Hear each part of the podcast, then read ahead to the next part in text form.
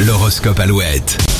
Mardi 19 septembre, il est 7h35 les béliers. Vous clarifierez une situation qui vous dérange au bureau, votre droiture est reconnue. Les taureaux, n'attendez pas de miracle au boulot, mais profitez-en pour retravailler les bases propices à une évolution prochaine. Les gémeaux, vos hésitations vous font perdre un temps précieux, demandez conseil si cela peut vous aider. Les cancers, vous savez qu'on ne prend jamais de bonnes décisions lorsqu'on est stressé ou angoissé.